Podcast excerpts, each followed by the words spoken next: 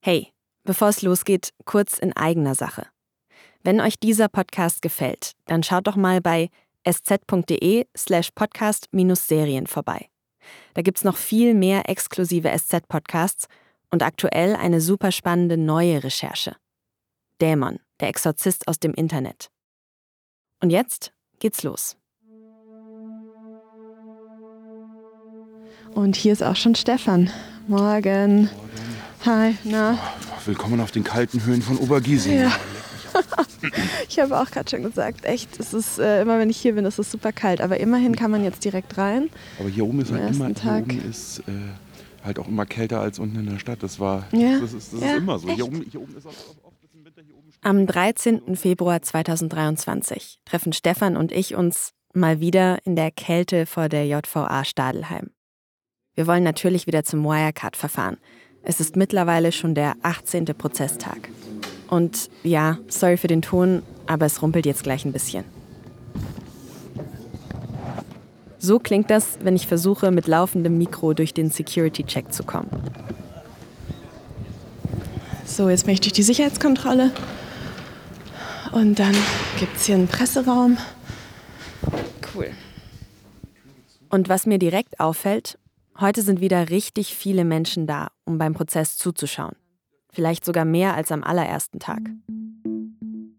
Bis jetzt hat ja vor allem Oliver Bellenhaus gesprochen und durch Excel-Tabellen geklickt. Und Markus Braun, der hat mit seinen Anwälten ja erstmal versucht, das Verfahren zu stoppen und neu aufzurollen. Während dieser Antrag geprüft wurde, hat er geschwiegen. Aber Okay, aber heute ändert sich das. Heute wird. Heute wird Braun zum ersten Mal öffentlich reden. Er hat auch vor dem Bundestagsuntersuchungsausschuss ja nichts gesagt, hat auch da nur im Prinzip Angaben zur Person gemacht und das war's. Ähm, Und heute wird er sich zum ersten Mal seit dem, seit dem großen Knall im Prinzip öffentlich äußern und wird das erste Mal reden in der Öffentlichkeit. Und ähm, Wird er das ablesen, was er heute sagt? Wird er da freisprechen? Was, was denkst Also du? es ist, na, der, die Ankündigung war vergangene Woche, dass er wohl weitgehend freisprechen wird. Werden wir mal abwarten, das fände ich relativ mutig. Also er ist zwar ein Profi und, und jahrelang als ähm, Unternehmensboss da drin geübt, irgendwie auch durchaus mal frei zu reden, aber trotzdem ähm, fände ich es ein großes Wagnis, so vor Gericht an so einem zentralen Punkt frei zu reden. Könnte es an irgendeinem Punkt doch eine Überraschung geben? Es kann viele Überraschungen geben, klar. Also es könnte eben passieren, dass irgendwie Widersprüchlichkeiten auftauchen, vielleicht äh, Zweifel auftauchen. Ähm, vielleicht führt es aber auch dazu, dass seine Version der Geschichte extrem konsistent und gefestigt wirkt. Und das könnte beides passieren. Abwarten. Und wir haben es ja schon mal so zusammengefasst. Es kann eigentlich nur eine Version der Geschichte stimmen. Die von Oliver Bellenhaus, dem Kronzeugen, die haben wir ja in der letzten Folge schon erzählt. Oder die von Markus Braun, auf die wir jetzt gleich mal schauen. Bellenhaus Geschichte hat ja Lücken. Sein Handy, das Geld, alles in allem ist sie aber schon sehr stringent. Aber bei Markus Braun, da passiert im Laufe der Zeit etwas ganz anderes. Brauns Version dessen, was angeblich passiert ist, hat sich in den vergangenen Monaten einfach enorm verändert. Und das ist dem Gericht nicht verborgen geblieben. Was hat sich da also verändert? Und wie sehr bringen andere Zeugenaussagen und Erfahrungsberichte Markus Braun womöglich in Bedrängnis? Zum Beispiel die Geschichte von dem Mann, der im Sommer 2020, an seinem zweiten Arbeitstag überhaupt bei Wirecard, auf einmal Markus Brauns Nachfolger als CEO wurde. Und ich war wirklich überrascht, was ich inhaltlich gesehen habe. Das, das ist unmöglich, kann nie in der Geschichte der Welt passieren. Ich bin Tami Holderried, Journalistin bei der Süddeutschen Zeitung. Und ihr hört Wirecard. 1,9 Milliarden Lügen. Ein Podcast der Süddeutschen Zeitung. Folge 3 von Staffel 3. Die zwei Versionen des Dr. Braun. When you need mealtime inspiration, it's worth shopping Kroger, where you'll find over 30,000 mouthwatering choices that excite your inner foodie. And no matter what tasty choice you make, you'll enjoy our everyday low prices, plus extra ways to save, like digital coupons worth over $600 each week. You can also save up to $1 off per gallon at the pump with fuel points. More savings and more inspiring flavors make shopping Kroger worth it every time. Kroger, fresh for everyone. Fuel restrictions apply. Families have a lot going on. Let Ollie help manage the mental load with new cognitive help supplements for everyone four and up, like delicious Lolly Focus Pops or Lolly Mellow Pops for kids. And for parents, try three new Brainy Chews to help you focus, chill out, or get energized. Find these cognitive health buddies for the whole fam at ollie.com. That's O L L Y.com. These statements have not been evaluated by the Food and Drug Administration. This product is not intended to diagnose, treat, cure, or prevent any disease.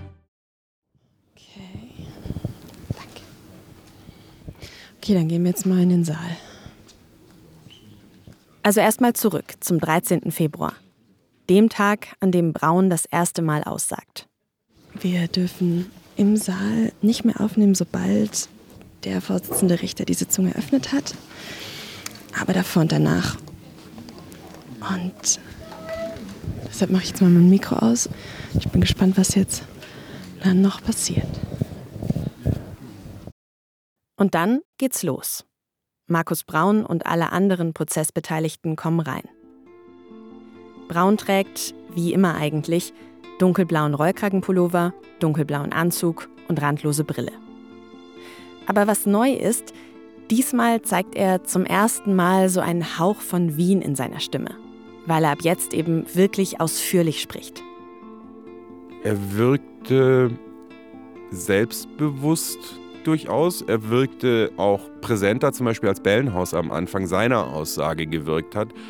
Versprühte auch durchaus so eine Form von, von Charisma oder auch von, von Wärme, wenn man das so sagen möchte, wo er, wo man eben gemerkt hat, er hat am Anfang eben sehr klar versucht, auch eine emotionale Ebene zu schaffen, irgendwie, indem er irgendwie seine Frau und sein Kind erwähnte. Und das waren ja alles sehr emotionale, sehr aufgeladene Bilder, die er da benutzt hat in seiner Erklärung.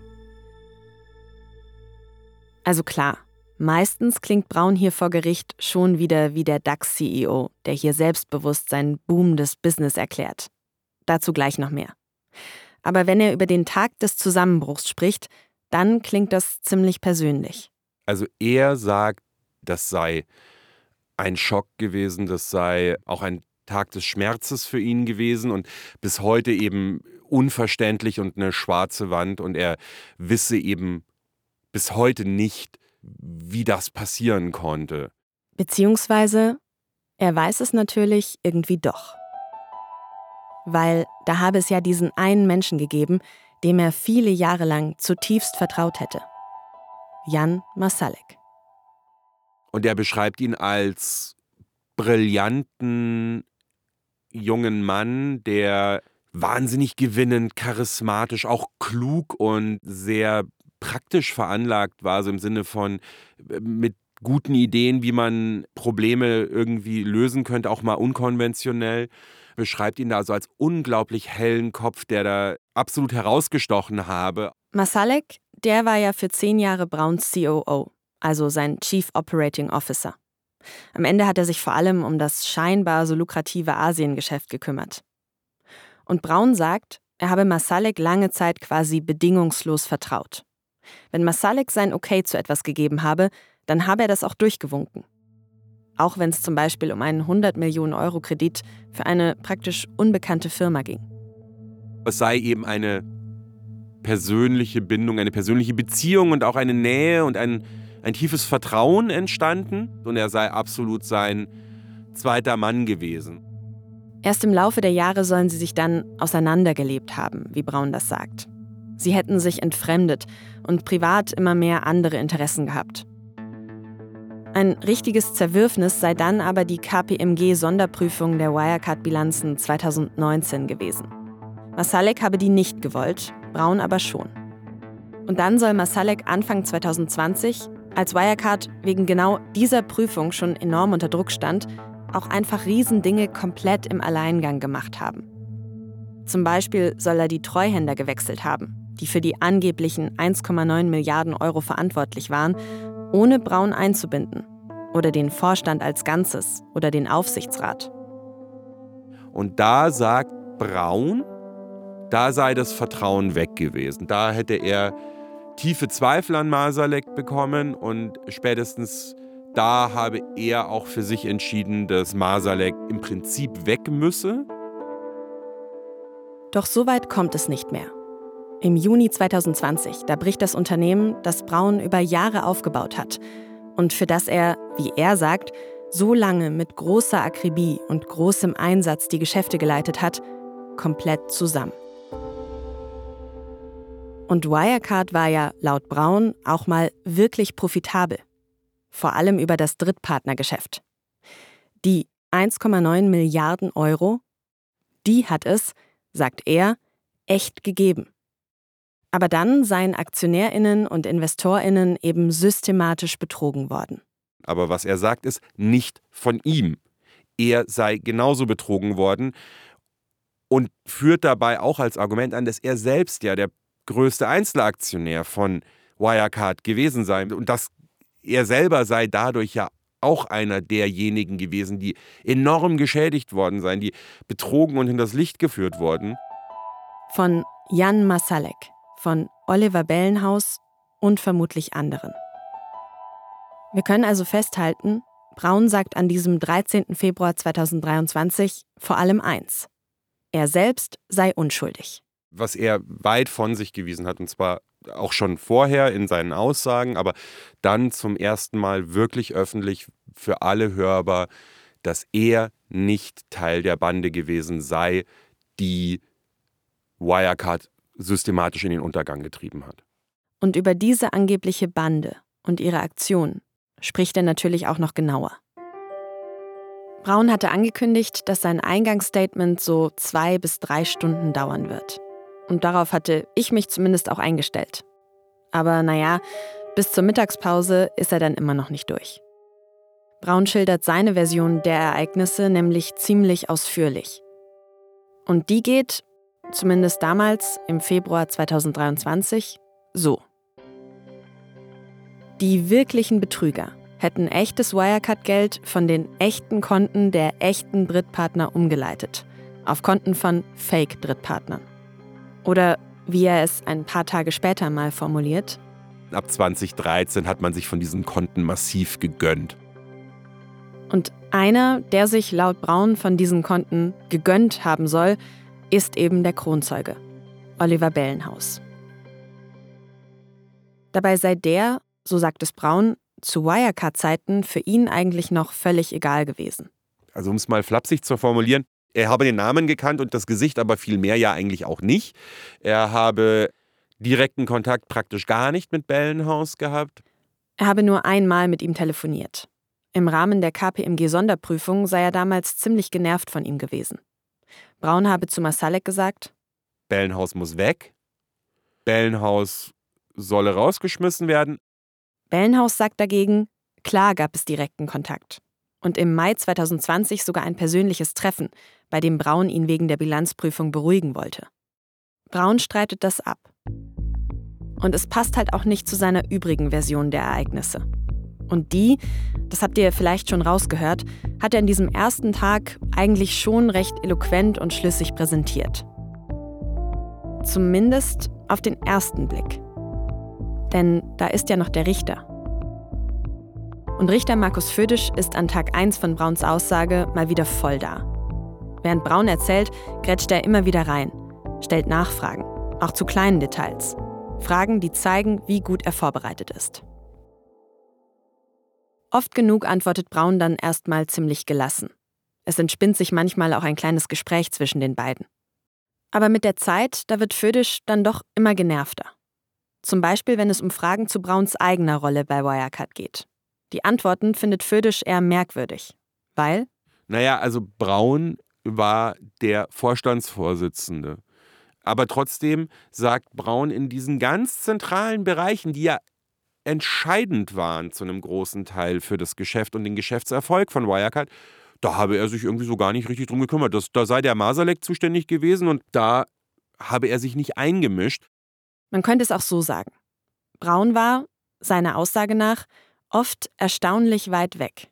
Dafür, dass er andererseits immer sagt, wie genau und akribisch er gearbeitet hat. Und Richter Födisch fragt dann immer wieder, warum Braun sich in bestimmten Situationen denn konkret so verhalten hat, warum er die eine oder andere Entscheidung getroffen hat, warum Braun das eine getan hat und das andere eben nicht. Und immer wieder sagt Födisch dann auch, das verstehe ich nicht. Zum Beispiel, wenn Braun in seinen alten CEO-Sprech verfällt. Wenn er so geschliffene Business-Antworten gibt, mit gut klingenden Worthülsen, Buzzwords aus der Chefetage, die Braun aber wirklich drauf hat. Da ist Födisch oft einfach viel zu viel heiße Luft dabei. Alles zu vage. Einmal sagt er zu Braun, wirklich genervt, Sie haben jetzt mit sehr vielen Worten das gleiche gesagt wie vorhin, nämlich gar nichts.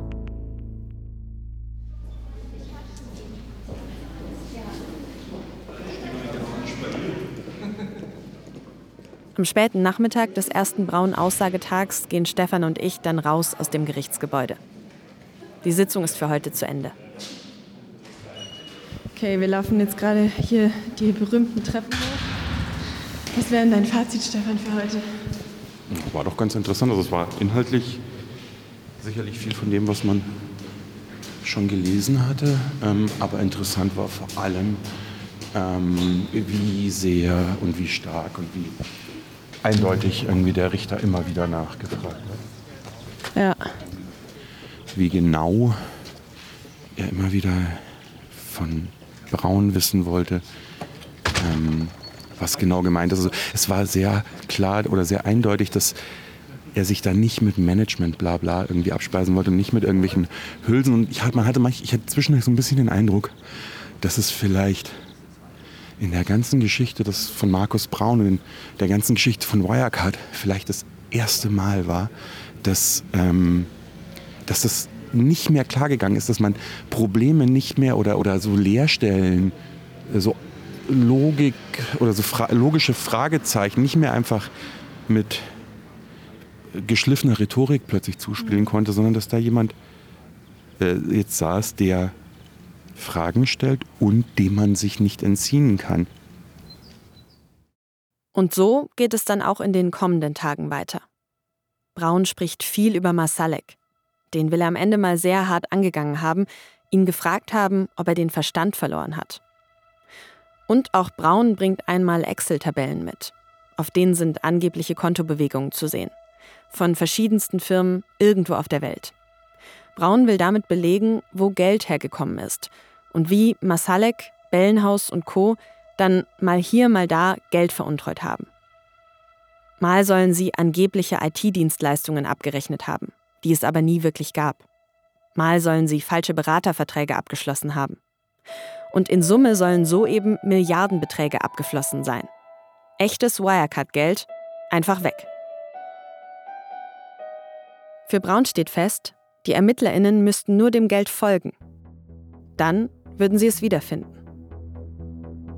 Aber eines, das macht er an allen Tagen seiner Auftritte nicht.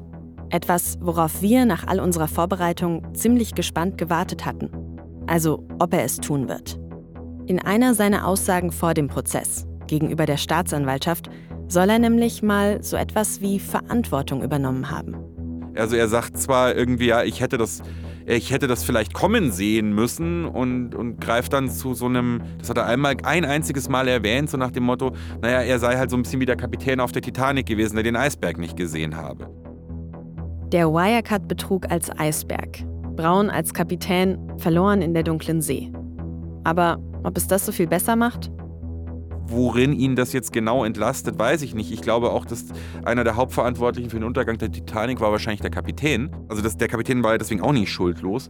Aber das ist das einzige Mal, wo man sowas ähnliches wie eine Form von Eingeständnis der eigenen Verantwortung äh, erlebt hat.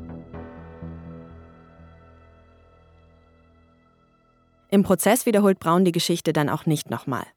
Im Gegenteil. Er betont da, dass er die Aussage definitiv nicht als justiziable Verantwortung gewertet sehen will. Und ja, irgendwie ist das verständlich. Weil, dass das ein wackeliges Argument ist mit der Titanic, das ihn durchaus in Bedrängnis bringen könnte, das unterstreichen in den folgenden Wochen und Monaten dann erst einmal auch andere Zeuginnen. Da sind dann auch einige Prozesstage dabei, zu denen ich selbst nicht hin konnte. Aber Stefan hat natürlich die Stellung gehalten. Und immer, wenn was Wichtiges passiert ist, dann hat er mir eine Sprachnachricht geschickt. Hallo Tammy, der Stefan hier, grüß dich. Ich komme gerade aus dem Gericht, aus dem Wirecard-Prozess und ich habe heute zum ersten Mal äh, Markus Braun gesehen und zwar nicht im Rolli, sondern mit einem Hemd. Das heißt, auch Markus Braun hat jetzt offenbar den Winter für beendet erklärt. Nein, Spaß beiseite. Es war. Okay, wirklich Spaß beiseite. Es kamen eigentlich immer nur wirklich wichtige Nachrichten. Wie diese hier aus dem April 2023. Hi Tami, Stefan hier. Ganz kurz aus dem Wirecard-Prozess mal wieder ein kleines Update nach Ostern. Da kam der Chefprüfer von KPMG, die damals den Sonderbericht bei Wirecard gemacht haben, der am Ende ja im Prinzip zum, zum Zusammenbruch geführt hat, das, oder der Anfang vom Ende von Wirecard war. Und die Aussage war schon heftig, heftig gegen Braun. Der Chefprüfer Sven Olaf Leitz sagt Sachen wie, die Prüfung von Wirecard sei sehr, sehr zäh gelaufen. Unterlagen, die er und sein Team angefordert hätten, seien entweder viel zu spät oder gar nicht bei ihnen angekommen. Markus Braun sei nicht kooperativ gewesen. Und Leitz sagt auch, Markus Braun habe versucht, die PrüferInnen zu beeinflussen. Er erzählt zum Beispiel, dass Braun ihn mal sonntags angerufen habe. Sie haben den Drücker zu meinem elektrischen Stuhl in der Hand, habe der Wirecard-Chef gesagt. Und dann habe Braun ihn auch noch zum Snowboarden einladen wollen. In sein Chalet in Kitzbühel. Leitz sagt, er habe dankend abgelehnt. Braun bestreitet das alles.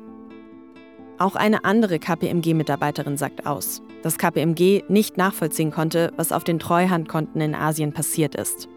Sie und andere seien dann auch zu Adressen hingefahren, die zu bestimmten angeblichen Drittpartnern gehört haben sollen. Dort hätten sie aber teils einfach nur leere Büros gefunden, mit Umzugskisten drin. Also Orte, die wirklich so gar nicht zu den riesigen Geldbeträgen gepasst hätten, die in den Unterlagen ausgewiesen waren. Und warum ein Unternehmen wie Wirecard solche Treuhandkonten mit so hohen Summen, zur Erinnerung 1,9 Milliarden Euro, überhaupt braucht, auf die Frage soll KPMG bei Wirecard, Zitat, keine nachvollziehbare Antwort bekommen haben. This episode is brought to you by La Quinta by Wyndham. Your work can take you all over the place, like Texas. You've never been, but it's going to be great because you're staying at La Quinta by Wyndham. Their free bright side breakfast will give you energy for the day ahead. And after, you can unwind using their free high speed Wi Fi. Tonight, La Quinta. Tomorrow, you shine. Book your stay today at lq.com. Es gibt aber noch jemand anderen, dem die Ungereimtheiten bei Wirecard wohl ziemlich schnell aufgefallen sind. Vermutlich noch schneller. Brauns Nachfolger als Kapitän der Titanic, wenn man so will, der den Eisberg namens Finanzbetrug innerhalb von Stunden erkannt hat. Eine ziemlich bizarre Geschichte. Sie beginnt, nicht so richtig, aber irgendwie schon, bei einem der berühmtesten Pressestatements von Wirecard vom 18. Juni 2020. Dieses Video hier. Sehr geehrte Damen und Herren, ich möchte im Namen des Vorstands der Wirecard AG die folgende Erklärung abgeben. Markus Braun steht da mit dem restlichen Wirecard-Vorstand an einem Pult und trägt ein Statement vor. Das erste öffentliche Statement in den Tagen des Zusammenbruchs. Und Braun sagt dabei auch diese berühmten Worte. Es kann derzeit nicht ausgeschlossen werden, dass die Wirecard AG in einem Betrugsfall erheblichen Ausmaßes zum Geschädigten geworden ist. Der Fokus liegt natürlich erstmal auf Markus Braun. Besonders interessant ist in den Wochen nach dem Statement aber ein anderer Mann geworden. Braun spricht ihn im Video sogar direkt an. Zuerst möchte ich aber noch unser neues Vorstandsmitglied vorstellen, James Fries. Willkommen an Bord. Braun deutet so kurz in die Richtung von James Fries. Der trägt ein hellgraues Jackett und weißes Hemd. Damals ist er 49 Jahre alt. Fries nickt kurz. Ich habe das Video damals auch gesehen und habe mir gedacht, wow, das muss ein ziemlich verrückter Start in die neue Arbeitsstelle gewesen sein. Und naja, das war's wohl auch. Ich habe mitten in der Nacht mit, mit Jetlag in einem Hotel die Unterlagen, äh, die wesentlichen Unterlagen zum allerersten Mal angefasst und angeschaut. Und ich war wirklich überrascht, was ich inhaltlich gesehen habe. Aber von Anfang an. Wir konnten mit James Fries unabhängig vom Gerichtsprozess reden. Über manche Dinge wollte er dabei auch nicht mit uns sprechen, weil gerade noch mehrere Wirecard-Verfahren laufen. Also auch außerhalb von dem großen Strafrechtsprozess in Stadelheim, um den es hier die ganze Zeit geht. Bei den anderen Verfahren geht es auch um Geld, das AnlegerInnen zurückwollen. Und durch Frees unerwartete Rolle, auf die wir dann gleich noch eingehen werden, muss er dort eben auch noch aussagen. Und selbst wenn er, wie er uns sagt, nichts verbergen möchte, will er manche Dinge einfach erst im richtigen Kontext öffentlich erzählen. Also vor Gericht und nicht vorher in den Medien. Im Prozess in Stadelheim hat er, als wir mit ihm sprechen, aber schon an zwei Tagen ausgesagt. Er ist, und das hört ihr wahrscheinlich an der Stelle schon raus, ein ziemlich korrekter Typ. Rechtsanwalt, im Moment selbstständiger Berater in Washington, DC. Aber 2020, da war er noch in Deutschland. Über mehrere Jahre war er bis dahin Managing Director bei der Deutschen Börse AG. Daher spricht er auch sehr gut Deutsch mit so ein bisschen amerikanischem Einschlag. Seine Spezialthemen sind damals internationaler Zahlungsverkehr und die Bekämpfung von Finanzbetrug. Also gegen Korruption, Geldwäsche und so weiter. Und dann spricht ihn Anfang 2020 ein Headhunter im Namen von Wirecard an. Ich wurde angesprochen für eine mögliche Rolle als Aufsichtsrat. Und nach einem Gespräch mit dem Aufsichtsratsvorsitzenden ähm, hat er eher mir ein anderes Angebot angebieten. Er soll dann erst als externer Berater zu Wirecard, um dem Unternehmen zu helfen, eine Banklizenz in den USA zu bekommen. Dann wird er aber doch als neues Vorstandsmitglied berufen. Am 8. Mai 2020 geht dazu eine Pressemitteilung raus. Der Aufsichtsrat der Wirecard AG beruft zum 1. Juli 2020 den Amerikaner Dr. James H. Fries Jr., 49, zum Compliance-Vorstand. Im Konzernvorstand des Unternehmens wird er das neu geschaffene Ressort Integrity, Legal and Compliance verantworten. Okay, stopp. Wirecard holt sich 2020 einen Experten für Finanzkriminalität mit ins Boot und will ihm als Vorstand ziemlich viel Verantwortung geben? Im Nachhinein ist es natürlich schon ein bisschen ironisch. Aber Fries sagt, das hat betriebswirtschaftlich damals einfach total Sinn gemacht. Wirecard wollte weiter wachsen und noch internationaler werden. Viele Aufgaben im Vorstand sollten deshalb neu verteilt werden. Neue Stellen wurden geschaffen und manche davon sollten eben auch extern besetzt werden. Vorhin haben wir es ja auch schon kurz angedeutet, man wollte damals wohl Jan Masalek ein bisschen einhegen und vielleicht sogar entmachten. James Fries hat da ziemlich viel Expertise mitgebracht. Und außerdem, so sagt er es uns, hat er auch einfach Lust gehabt auf die neue Herausforderung. Klar hat er Wirecard gekannt und deshalb auch nicht lange gezögert. Fintech sei Teil der Zukunft und äh, so ein Unternehmen, das angeblich äußerst profitabel war, in einer Wachstumsphase natürlich sowas mitzumachen und zu begleiten, wäre was Interessantes. Losgehen soll es für ihn dann am 1. Juli. Die Hälfte der Zeit aus den USA, die andere Hälfte in Deutschland. Und deshalb ist Fries am 18. Juni 2020 gerade in München und sucht eine Wohnung. Ich war auf der Straße mit meinen Laufschuhen und, und geschaut auf mein iPhone, wie gesagt, mit der S-Bahn-Linie, gute Anknüpfungen mit dem Flughafen, wie, wie auch von der Wirecard-Zentrale. und dann kam äh, ein Anruf äh, vom Sekretariat des Aufsichtsrats äh, mit der Frage, ob ich in Deutschland war, in München eher und wenn es möglich wäre, ob ich äh, schnell vorbeischauen könnte. Das ist zwei Wochen vor seinem eigentlichen Dienstantritt. Aber weil es echt dringend klingt, fährt er sofort mit dem Taxi nach Aschheim zu den Büros. Als ich, als ich ankam, ähm, war die erste Frage, ob ich den Anstellungsvertrag ähm, angezeichnet hatte. Ähm, der Grund dafür war, ob ich äh, alle Geheimhaltungspflichten schon unterlegt. Bis zu dem Zeitpunkt hat er nämlich noch null Zugang zu irgendwelchen internen Daten, Dokumenten oder Abläufen. Und dann ging ich rein, um zu verstehen, was, was los war. Rein in eine ziemlich chaotische Aufsichtsratssitzung. Freeze kennt bis auf den Vorsitzenden, der ihn einstellen wollte, niemanden dort persönlich. Hat einmal nur vor ein paar Wochen kurz per Zoom Hallo gesagt. Und dann erfährt er, dass sich EY offenbar weigert, die Bilanzen von Wirecard zu testieren. Es geht um das Drittpartnergeschäft, die Treuhandkonten. Freeze kennt natürlich die Details überhaupt nicht, aber ihm wird gesagt, da müssen ein paar Missverständnisse vorliegen, die man aber sicher schnell aufklären würde. Es könnte auch sein, dass Wirecard von einem Treuhänder betrogen worden sei. Und das ist für Freeze erstmal nicht ungewöhnlich. Es ist oft passiert, ähm, vor allem im äh, Banking-Bereich oder ähm, Vermögensverwaltung, dass ein Treuhänder eher in die Tasche von den Endkunden eingreift. Passiert immer wieder. Er denkt sich deshalb auch nicht so viel, als er noch am selben Abend mit vor eine Kamera gestellt wird. Nur zwei Plätze neben Markus Braun, den er an dem Abend übrigens auch zum ersten Mal persönlich trifft. Wir sind von unserem Abschlussprüfer EY in Deutschland darüber informiert worden, dass ein Bestätigungsvermerk für den Jahresabschluss für das Geschäftsjahr 2019 aufgrund unberechtigter Bankbestätigungen weitere Prüfungshandlungen erfordert. Sie wissen im Vorstand damals, dass sie irgendwas rausgeben müssen, um die Aktionärinnen zu beruhigen.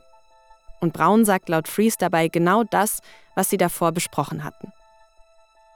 Leider, würde Fries heute wahrscheinlich sagen. Denn zu dem Zeitpunkt hatte er selbst noch kein einziges Mal ausführlicher in die Unterlagen geschaut. Die wichtigsten Dokumente besorgt er sich dann am Ende seines ersten Tages, nach den ganzen Sitzungen und Terminen. Er fährt mit Jetlag ins Hotel und dann geht's los. Und ich bin durch Verträge und Salden, Bankenbestätigungen durchgeblättert. Äh, Sachen, die gingen um Milliarden höher.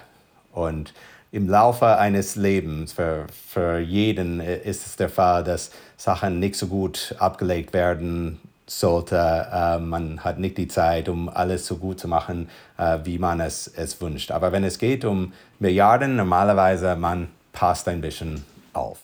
So eine Milliarde, das ist ja schon auch ein bisschen Geld. Und was Freeze sieht, das findet er dafür, was da auf dem Spiel steht, extrem schlampig gemacht. Stempel, Unterschriften, Verträge, alles durcheinander, sagt er. Vieles fehlt auch einfach. Bei angeblichen Überweisungen in Höhe von hunderten Millionen sollen zum Beispiel die Transaktionsgebühren fehlen und die Zinssätze. Dann sieht er Unterlagen zu den Konten bei philippinischen Banken, auf denen die Gewinne aus dem Drittpartnergeschäft liegen sollen. Also mit riesigen Beträgen drauf, die angeblich aber in Euro geführt werden. Er denkt, seltsam, solche Konten würden die doch nicht in Fremdwährung führen. Freeze schaut sich dann auch diese Banken auf den Philippinen genauer an und merkt, das sind kleine Banken mit kleinen Bilanzen. Wirecard hätte dort unmöglich Konten mit hunderten Millionen Euro haben können. Es ist wie zu behaupten, ich als Person ein Sparbuch habe bei der Sparkasse um die Ecke ähm, mit einem Wert von, von 2 Milliarden drauf. Aber die Gesamtbilanzen von der Sparkasse liegen bei 200 Millionen. Das heißt, dass ich habe ein Zehnfach als alle die alle Aktiven bei, den, äh, bei der Sparkasse haben, das, das ist unmöglich, kann nie in der Geschichte der Welt passieren.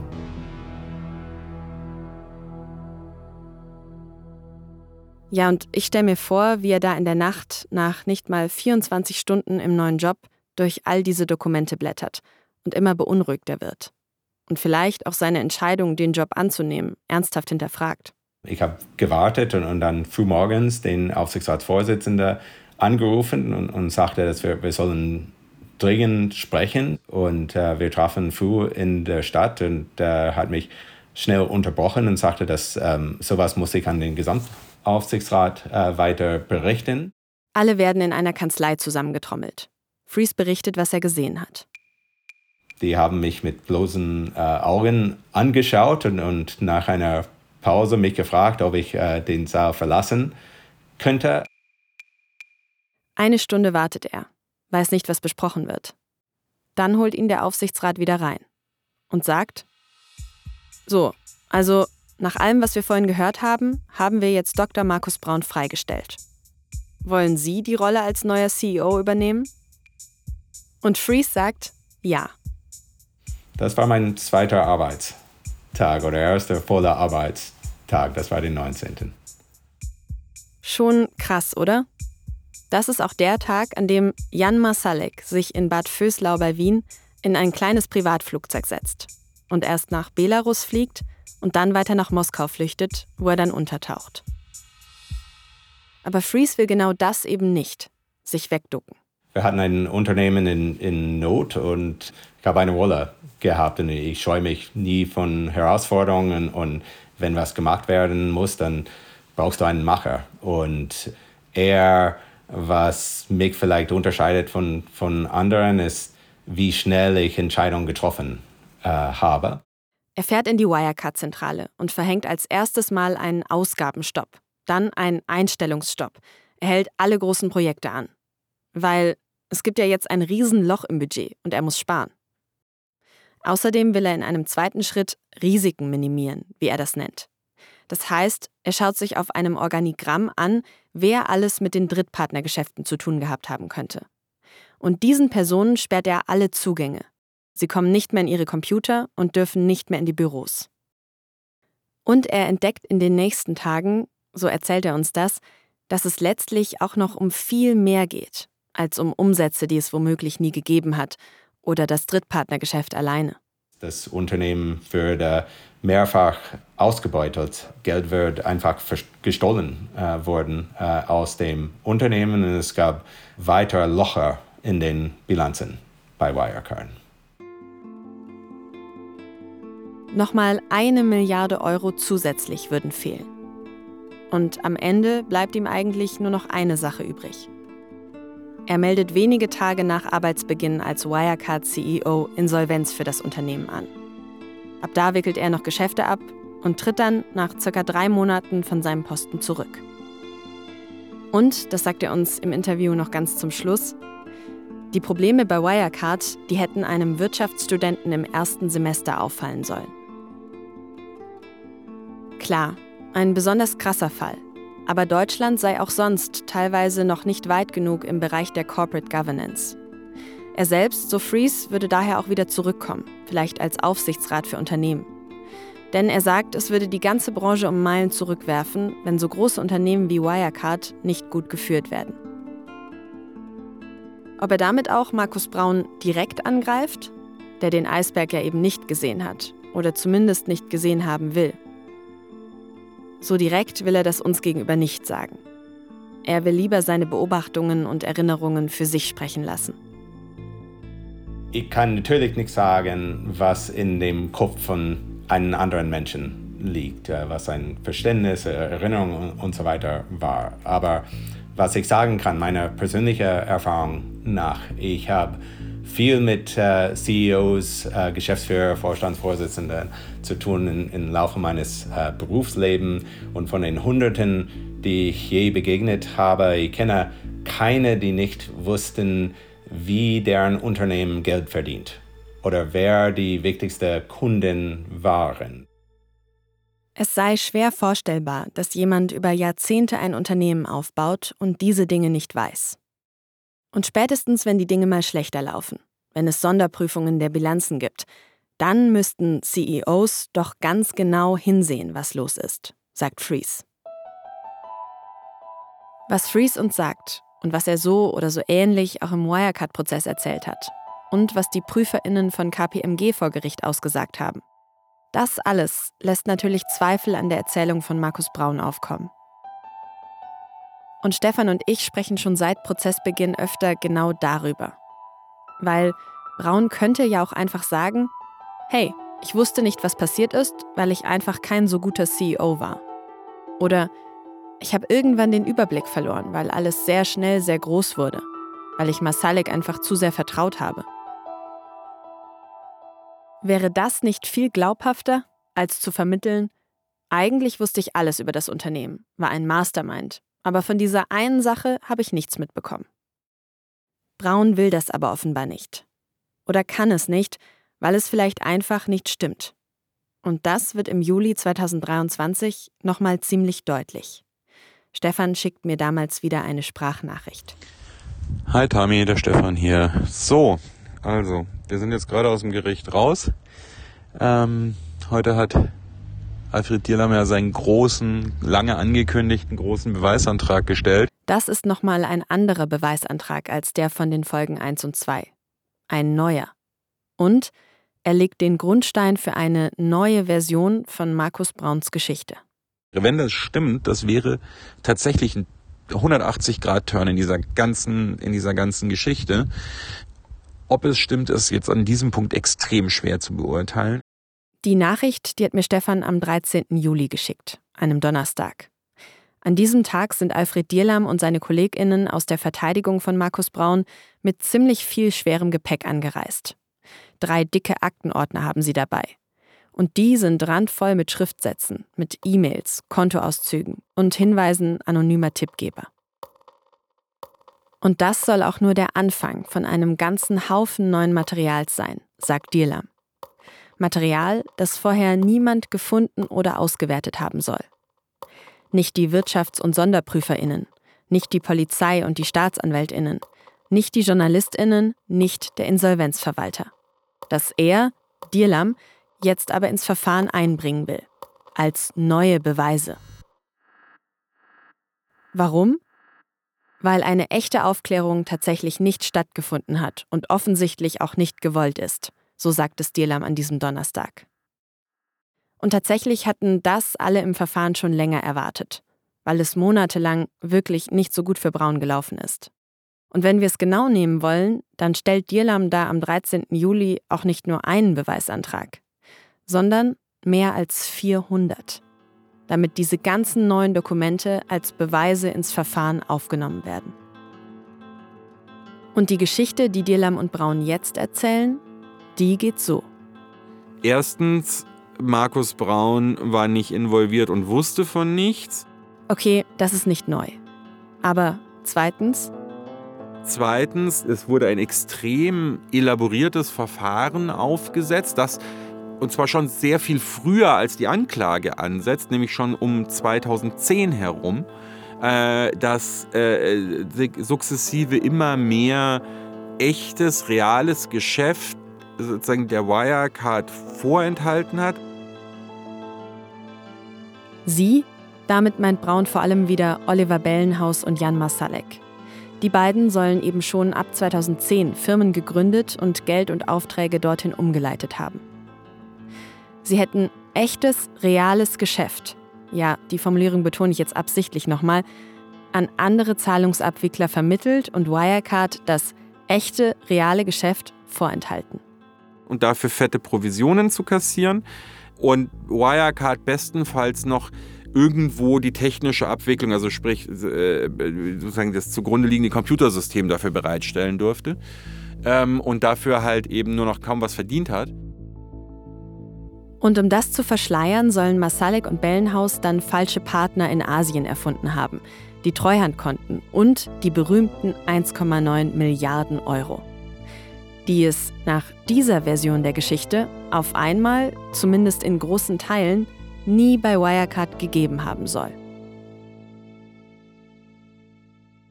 Und das ist dann schon ein deutlicher Unterschied zum Beginn des Verfahrens. Ihr erinnert euch noch. Am Anfang hat Markus Braun ja gesagt, das Geld gab es und das wurde dann aus dem Unternehmen rausgeschleust. Und wenn man der Spur des Geldes folgen würde, dann würde man es auch wiederfinden. Jetzt sagt er, das Geld hat es größtenteils nie gegeben.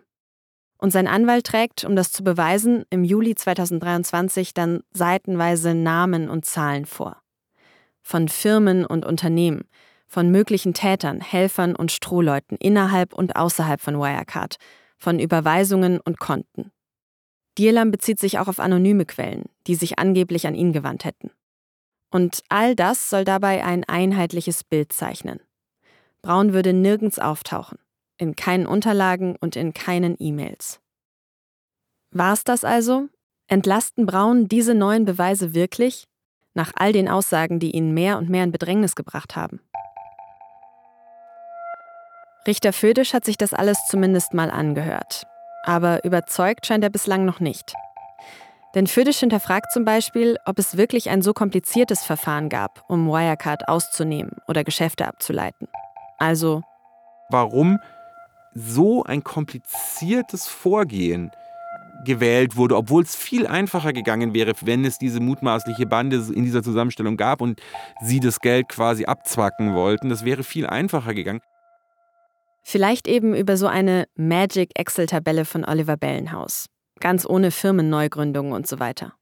Es ist da nicht nachvollziehbar, das sei irgendwie nicht plausibel oder auch, dass das niemand bemerkt haben soll, dass das über zehn Jahre hinweg lief, sei äh, nicht plausibel aus Sicht des Gerichts. Und Födisch hinterfragt noch was anderes, nämlich die Art, wie Akten und Dokumente, also die mutmaßlichen Beweise von Dierlam und Braun, miteinander verknüpft werden. Er sagt, was da quasi als als Schlussfolgerung, als quasi als logische Notwendigkeit präsentiert wird, hier ist Beweismittel A und das belegt, dass B so passiert ist, da sagt das Gericht halt auch, da gibt es oft keine logische Notwendigkeit, sondern ja, es könnte halt so gewesen es könnte aber auch ganz anders gewesen sein. Zum Beispiel oder vor allem die Tatsache, dass Markus Braun nicht in E-Mails oder ähnlichem im Zusammenhang mit konkreten Scheingeschäften auftaucht. Das mag schon so sein, aber weil nur weil Markus Braun in diese E-Mail nicht eingebunden war, heißt es nicht, dass er nichts davon wusste. Zumal Markus Braun es ja auch selber als ganz normales Vorgehen dargestellt hat, dass man halt lieber keine E-Mails geschrieben hat, sondern Telegram-Nachrichten, die keine Spuren hinterlassen. Das hatte er wirklich so ausgesagt, dass es ja auch ganz normal sei, Telegram zu nutzen. Was einen erfahrenen Wirtschaftsreporter wie Stefan dann doch auch stutzig macht. Das ist es nicht. In der Deutschen Bank haben sie wegen der Verwendung von WhatsApp saftige Strafen zahlen müssen und etliche Banker mussten auf ihre Boni verzichten, weil sie unerlaubterweise nicht über die Kanäle, über die überwachten E-Mail- und Chatkanäle der Bank kommuniziert hatten, sondern über WhatsApp. Und wenn sich dann der CEO eines Finanzdienstleisters aus dem DAX hinstellt und sagt, nee, das ist doch völlig normal, dass im DAX-Konzern über Telegram-Chats äh, irgendwie kommuniziert wird und zwar Geschäftsgeheimnisse und Milliardendeals im Zweifelsfall, dann ist das schon eine ziemlich steile Aussage. Besonders, weil das Gericht auch feststellt, dass Markus Braun wohl selbst in großem Stil Telegram-Nachrichten gelöscht hat. Und dann gibt es noch andere offene Fragen. Auch bei Braun geht es dabei ums Geld. Um fast 50 Millionen Euro genauer gesagt. Die Braun 2020 bei der Deutschen Bank noch als Vermögen angegeben haben soll. Dieses Vermögen soll in einer Stiftung liegen, wahrscheinlich in der Schweiz. Zu dieser Stiftung fehlen aber bisher viele Informationen und die Behörden konnten sie noch nicht finden. Auch woher das Vermögen kommen soll und was daraus geworden sein könnte, das wissen die Ermittelnden nicht. So steht es in einem Beschluss vom Gericht aus dem Sommer 2023. Damit hat das Gericht damals begründet, warum es Braun nicht aus der U-Haft freilässt. Weil, unter anderem wegen diesem Vermögen, könnte die Gefahr bestehen, dass Braun dann flüchtet. Brauns Verteidiger Alfred Dierlam weist das alles auf Anfrage zurück. Sämtliches Vermögen von Braun sei arrestiert, alles eingezogen. Außerdem habe er alles ausnahmslos legal erlangt. Zitat Anderslautende Behauptungen oder Mutmaßungen entbehren jeder Grundlage und sind falsch. Also alles in allem, Stefan und ich sehen erstmal nicht, dass diese Beweisanträge in irgendeiner Form ein Gamechanger sein könnten für Markus Braun. Aber vielleicht will er ja mit dem ganzen Drama, das sein Anwalt da inszeniert, den vielen Anträgen und den Tabellen, Mails und Präsentationen, auch einfach was ganz anderes erreichen. Naja, es geht um die Show. Es geht natürlich um die Show. Also auch deswegen ist ja ein Gerichtsprozess auch eine öffentliche Veranstaltung. Und das würde ja für ihn schon reichen, einen Zweifel zu säen beim Gericht, einen begründeten Zweifel zu säen, dass es vielleicht mit einer ausreichenden Wahrscheinlichkeit womöglich doch nicht so gewesen ist, wie es die Anklage darstellt, weil das reicht für Braun im Zweifel für den Angeklagten. Wenn das Gericht so große Zweifel an der Anklage hat, sagen, Wir können es nicht sagen, ob es wirklich so war. Wir sind uns nicht, nicht mehr sicher, ob es wirklich so war, wie es in der Anklage steht. Dann reicht es für Braun. Er muss nicht beweisen, dass er unschuldig ist. Die Staatsanwaltschaft, die Anklage müssen beweisen, dass er schuldig ist. Wenn sie das nicht können, dann reicht das für Braun. Und dann, und das ist wieder so ein typischer Wirecard-Moment, erhält er auf einmal ziemlich plötzlich ziemlich prominente Hilfe. Ich habe mir natürlich gleich gedacht, was soll das jetzt? Äh, was steckt da dahinter? Und die ersten Schlagzeilen so in den Medien waren ja, Brief von Masalek soll Braun entlasten. Und ähm, natürlich geht es sofort um diesen Brief. Und Brauns Verteidiger machen sofort Druck. Sie wollen diesen Brief quasi einführen und als Beweismittel. Ein Brief von Jan Masalek und ein Auftritt von seinem Anwalt. Darum geht's in der nächsten Folge. Die erscheint nach einer kurzen Feiertagspause am 10. Januar. Wir wünschen euch einen guten Rutsch. Das war Staffel 3, Folge 3 von Wirecard. 1,9 Milliarden Lügen. Ein Podcast der Süddeutschen Zeitung. Noch mehr exklusive Podcast-Serien finden Sie unter sz.de-podcast-serien. Ganz aktuell Dämon, der Exorzist aus dem Internet. Eine aufwühlende True-Crime-Recherche zu ungeahnten religiösen Parallelwelten und über den Umgang unserer Gesellschaft mit psychischen Erkrankungen. Wirecard. 1,9 Milliarden Lügen. AutorInnen Franziska von Malsen, Vincent Vitus Leitgeb und Tami Holderried. Mitarbeit Leonardo Kahn. Produktion und Sounddesign Julia Ungert und Carlo Sarski. Zusätzliches Sounddesign Bonnie Stoev. Und moderiert habe ich, Tami Holderried. Vielen Dank an das SZ-Rechercheteam zum Wirecard-Skandal. Ganz besonders an Stefan Radomski, Johannes Bauer, Nils Wischmeier und Klaus Ott.